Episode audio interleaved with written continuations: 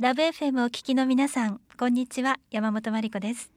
毎月第3第4土曜日のお昼1時からお送りする JAL 九州歴史ロマン街道。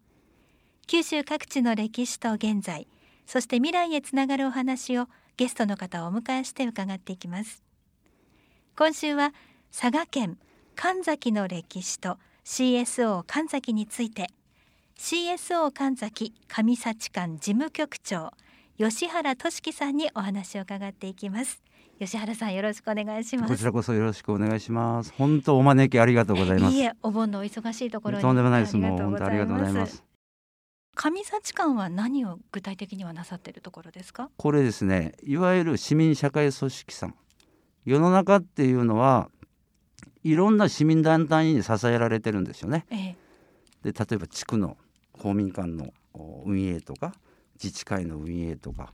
PTA とかあそれからあいろんなものがありますけどやっぱりこういったものを総称で市民社会組織と言うんですけど佐賀の方では CSO と言います。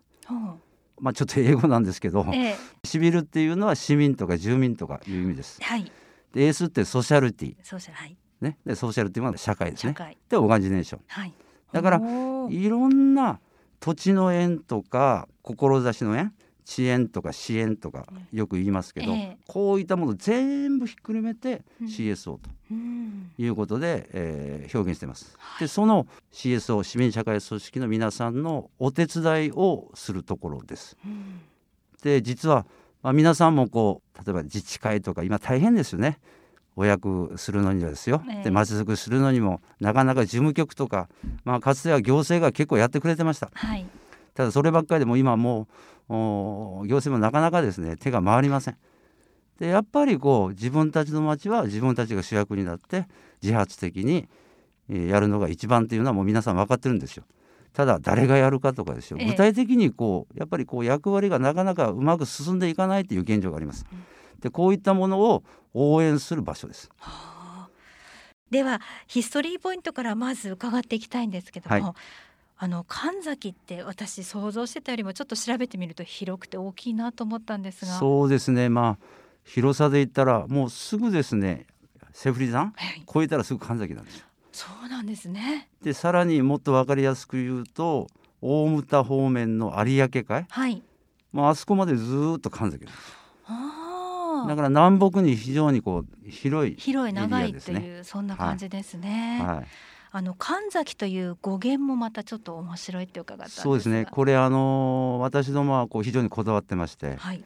神様が幸をもたらしたっていうのが語源です。じゃあ神神幸。ですよね。ですね。神幸が後に神崎というふうに変わっていったというふうに言われてます。あそうですか。その通りと思いますけど、これ非常にこう古い話なんですけどね。ええ、慶光天皇12代なんですけど、はい、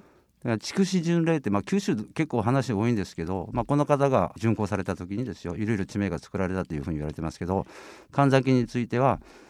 さっき言いました通りセフリの山々からですね有明海に、まあ、望んだ地域なんですけど、ええ、まずはものすごい平野が広々とした全国的にも私相当このエリアって持ってるのはあんまりないと思うんです境平野っていう、ね、そうですね。佐賀はやっぱりこのだだっ広い感じがやっぱイメージできますよね。でこれやっぱりこう吉野ヶ里遺跡で分かるように稲作が始まったりするわけなんですけどものすごく作物は取れるし水回りはいいし日当たりはいいし、ねええ、もう本当に抜群の場所なんですよ。はい、ただですね争い事が絶えなかったというふうに言われてますね人々の。やはり土地がいいからみんなそこそうです。縄張り争いですよ。でまあご存知の方いらっしゃるかと思うんですけど吉野ヶ里の亀館なんかに首なしのやつなんかあったんですよ、ええ。でそれともう一つが天災がですね地震とかなかったんですけどやっぱりこう洪水とか今で言う。でああいったやつを全体的に捉えて日本の神様っていうのは人物じゃないですよね、はい、山であったり川であったり、はい、えー、まあ、万物のものを神々と捉えるんですけど荒ぶる神がやっぱ暴れてたと。いうところでこの慶子天皇がお越しになった時にちゃんと神様を祀ってねしっかりやりなさいよって仲良くっていうことで、えー、え。えー、櫛田宮を神社的に当時としては祀られたわけですね。はい、でそれから一転して平和後になったということで神が幸をもたらしたということで地名がついたというふうに言われてます。うう神話というかストーリーがあるんですね。すねもうすごい昔の話ですよ。えー、だからあの櫛田宮さんなんかですね、はい、櫛田宮が中心なんですけど神崎の場合は、はい、1950年祭をもうちょっとしたら迎えます。1950年祭ですちょっとだから弥生時代2000年前でしょ？はい、ほとんど変わんないんですよ。神話の話ですもんね。でまあ有名な大和武尊のことって言いますけど、えー、お父さんなんです今度慶光天皇っていうのは。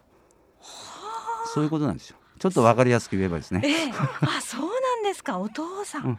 うん、で拠点の名前を上幸館とこだわってつけてます。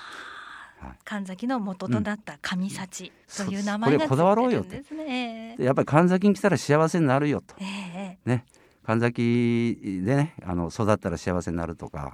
うん、そういったこともいろんな意味を込めてそういった名称にこだわってつけています。いいお名前ですよね。ありがとうございます。えではもう少し歴史を詳しく教えてもらえますか、はい。はい、いわゆるこう神崎っていう町ができたって言っていいのかと思いますけど約2000年ぐらい前にですね、うん、はい。でもちろん同時期に吉野ヶ里もあります。その2000年前に大きな動きがあってさらにその1000年後にですねこのいわゆる神崎セフリ山系の豊かなあ、ね、土地と肥沃な大地のとこで、えー、次のまた大きな動きがあるのは神崎御所って言ってですよ、はい、天皇の統治する場所になっていくんですよね。でそこで貿易が始まります。はあ、でまああ分かりやすく言うとちょうど平家の時代ですね。はい、で平清盛があの征夷大将軍になって天下取るわけなんですけどそのお父さんが忠盛と言います。はい、でさらに正盛っておじいちゃん。でこの2世代上ぐらいがですね貿易を神崎の土地まあ神崎の土地というか佐賀の土地っていうかまあいろいろ作物いっぱい取りますよね。ええ、宋と今現在の中国です。日ソ貿易というのをやります。うん、でこれがですね荒稼ぎやるんですよ。太宰府福岡のですね本当はそういった貿易する時には今も昔も一緒でそこを通さなきゃいけなかったんですよ。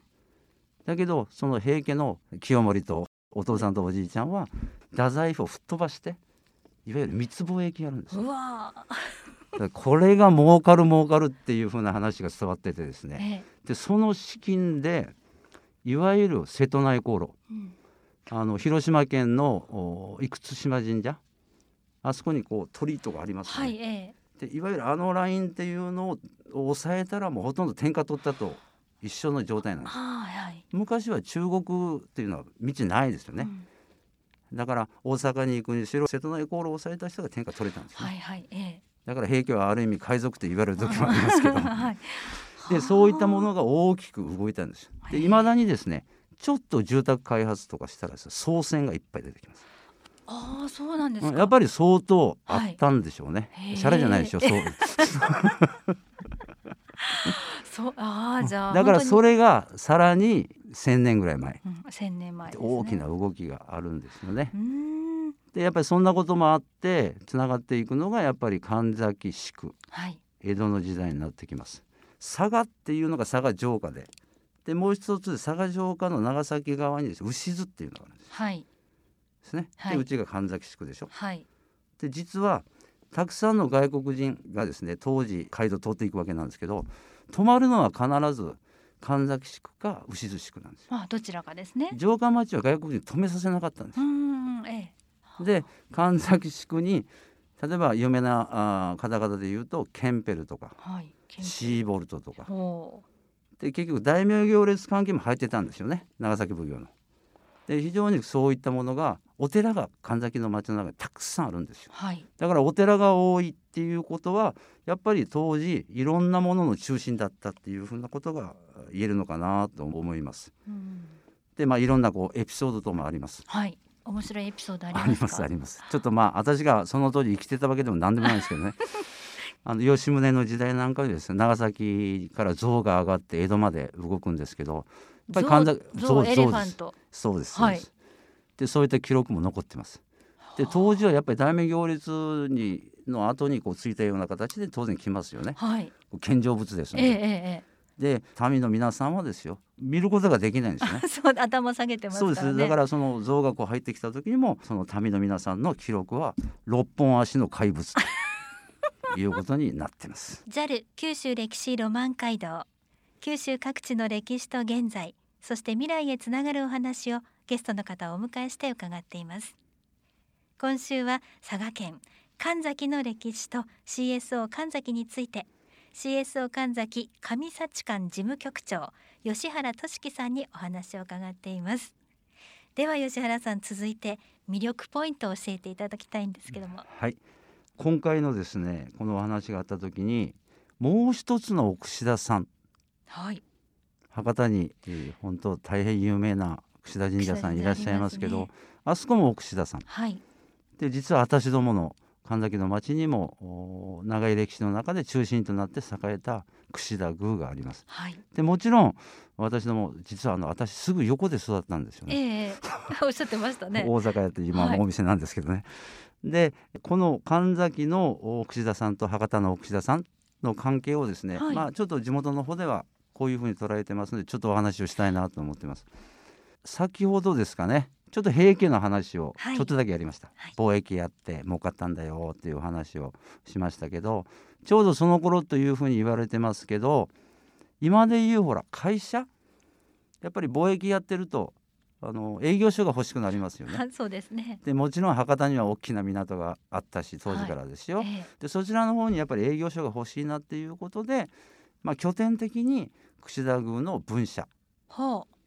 家をやったっていうのが分けたのが博多の櫛田神社っていうふうに。じゃあ神崎の櫛田宮がまあ本。いや本家じゃないですよ。とんでもないです。もうもう恐れ多くも。なんと言ったらいい元宮っていう感じです。元宮、はい、じゃあもう元になったのがそうそうそういうふうに、うん、あそうでちゃんと史実の方にもそういうふうに書いてあります、はいまあ、福岡の郷土史の研究の方々が来られてちゃんと調べたやつなんですけどね。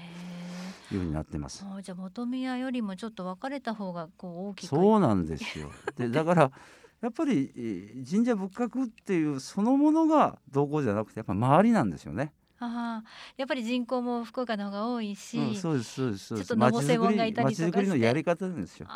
そこの氏子のがどう頑張るかっていうことです、えー、で本当は博多さんなんか見てると山笠があったりですね、うん、本当にこ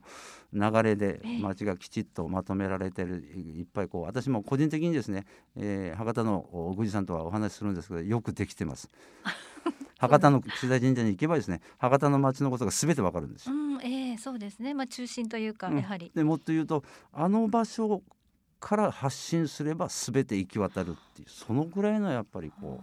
う位置づけでまあ周りがもちろん仕掛けてると思いますけどそういった形なんですよね。うん、今神崎の櫛田宮はどういう存在でいらっしゃいます象徴ですね。象徴、神崎の象徴。それはもう本当です。はい。やはり皆さん大切にして、うん、ただですね、やっぱり伝統あるお祭りとかあもちろん神崎の方にもみゆき大祭とかですね、うんええ、いろんなものが伝統的なものについてやっぱり串田具絡みです、うん。そういうふうになってます。はい。でまあ、要は何を言いたいかって言いますと、まあ、町づくり拠点なんかやってる中でですよ。やっぱり周りがいかにいろんなことを頑張るかっていうことがもう櫛田宮さんを、ね、櫛田宮に頑張、ね、なんとかせろって言ってもどうしようもないことで私どもがやっぱり頑張らんといかんですもんね。そうですね、はい、ということでまあ細々ながらいろんな 催しとやってます。えー、え今はずっと続いている催しもいっぱいあるんですそうですね。毎月やってる今あの櫛田の市っていうの。を、はい毎月第一土曜日にやってます。それはもう櫛田宮の中で？うん、あの櫛田宮の中も会場と、まあ、隣接した場所でちょっと広場をですね、はい、えー、門前広場っていうとこを、うん、もうすぐ目と鼻の先なんですけど、はい、そこにこう芝生広場作ってですねお店を、まあ、多い時には70店舗80店舗寄せて非常に好評です。物産展ということ、ね、そうですね。あの飲み食いももちろんできますけど、はい、小物のアクセサリー系とかですね、こうエリア分けして、うん、で非常にこう最近ですねありがたいのは若い親子連れ、えー、多いですね。やっぱりこういうのお催しされると人が寄りやすくなってくるから盛り上がっていきますよね。でこういった櫛田の一にですねいろんなこうご商売されてる方が仮出店的にこう来てるって私イメージ持ってるんですよ。でこういった方々が神崎よかったこねって店出そうかなと。ここで商売定住させようかなとかそういったことまでもうあわよくばと思って期待しております、はい、魅力はどんどん伝わっていくと思います。ね、はい。その盛り上がっているマルシェなんですけれども、串田の市、串田の市、はいはいはい、この今のねそのコロナのことがありまして、ね、やはり相当皆さん苦労されて出されてると思いますけれども、うんね、本当はですね、えー、うちのカラーって言いましょうか。うちの串田の市はいろんな方々が集まってゆっくりそこでねいろんなお話をしていわゆるあの形を変えた昔の商店街もイメージしてるんですよ。あええ、ですね。商店街がちょっと元気なくなりましたので。でゆっくりしてもらいたいんですけどこのコロナ禍、ね、やっぱりこう密はやっぱり注意しなきゃいけませんので今はですねその飲食スペースでこう座って食べる場所って撤廃して、はい、で基本的にテイクアウトです。ただまあテイクアウトなんですけどなんか最近テイクアウトの方が多いのかなっていうぐらいたくさんのお客様お越しです。あそうですか、はい、それとお、まあ、宿間祭り残念ながら中止なんですけど新たにですね今金曜日上金夜市も始めました。夜市金曜日毎週金曜日です。ちょっとターゲットは大人ですね。大人ですけどこれもやっぱ密を気にしながら、うん、それもですねもうそその場合はもうとにかく場所をスペース取ってまあ野外ですからね。まあ、まあ、野外といっても注意しなきゃいけないんですけど8月もやってます。じゃあ毎週金曜日に行われてるということですね。そうですね。はい。であと、まあ、宿場祭り、はい、これがですね、えー、もちろんさっき言った私どもの上幸館が事務局になって拠点としてやってるんですけど長崎街道神崎宿祭り。これが大体20も56年やってます。でこれはやっぱりもう神崎を代表する今夏祭り。で本当にちっちゃい町なんですけどえー、商店街の中が歩行者天国に、えー、そうですねえー、っと5600メーターぐらい交通規制かけますかね。もう黒山の人だかりですただ今年は残念ながらコロナでできませんでした、ねはい、あと食が結構神崎はあの割烹さんとかいっぱいあってですね、はい、食文化的なものすごいレベル高いんですよ。じゃあそのあたりはまた来週詳しく、うん、そうですね、はい、でそれの話はもうぜひ伝えていきたいと思います、JAL 九州歴史ロマン街道。九州各地の歴史と現在そして未来へつながるお話をゲストの方をお迎えして伺っています今週は神崎の歴史と CSO 神崎について CSO 神崎上幸館事務局長吉原俊樹さんにお話を伺いました。では吉原さん最後にヒストリーポイント魅力ポイントまとめて教えてください、はい、神崎神様が幸をもたらした神崎ですね。で幸せつなごう神崎っていう市のテーマも今掲げてまちづくりやってます、はい、でもう一つそのもう一つの奥志田さんにはですねすごいパワースポットがありますこれを最後紹介をしたいと思います、はい、慶光天皇がですね、えー、作った時のですね慶光天皇さんがことを埋められてそこから芽が出たくす琴のくすっていうのがあります。琴を埋められてそこから芽が出た。芽が出た。もうだからあ2000年ぐらいたまに、えー、経ったということになってます。はい。でこのくすをですね清楚な方が人間が人々がですね、はい、息を止めて7回半回ることができれば琴の音が聞こえて願いが叶うっていうスーパーパワースポットがあります。で結構実は有名でしてどのぐらいの大きさですか？えー、っとですね周りがね3メーターぐらいあるかな。はあ、じゃあいけそうですね。でしょ、えー、うん、私も結構挑戦するんですけどなかなか なかなか難しい。はい。でこれは結構有名でまああの挑戦してできなかったもですねやっぱりそのくらいの願いね思いがあれば叶うっていうようなパワースポット、うわこれここはぜひおすすめです。はい、はい、ことのくそですね、はい、はい、こちら皆さんぜひ覚えておいてください、はい、いつでもありますので。そうですね。いつ行ってもありますからね。ではこの続きまた来週面白い話聞かせてください、ね、ありがとうございます毎月第3第4土曜日のお昼1時からお送りする JAL 九州歴史ロマン街道。九州各地の歴史と現在そして未来へつながるお話をゲストの方をお迎えして伺っています。次回もどうぞお楽しみに。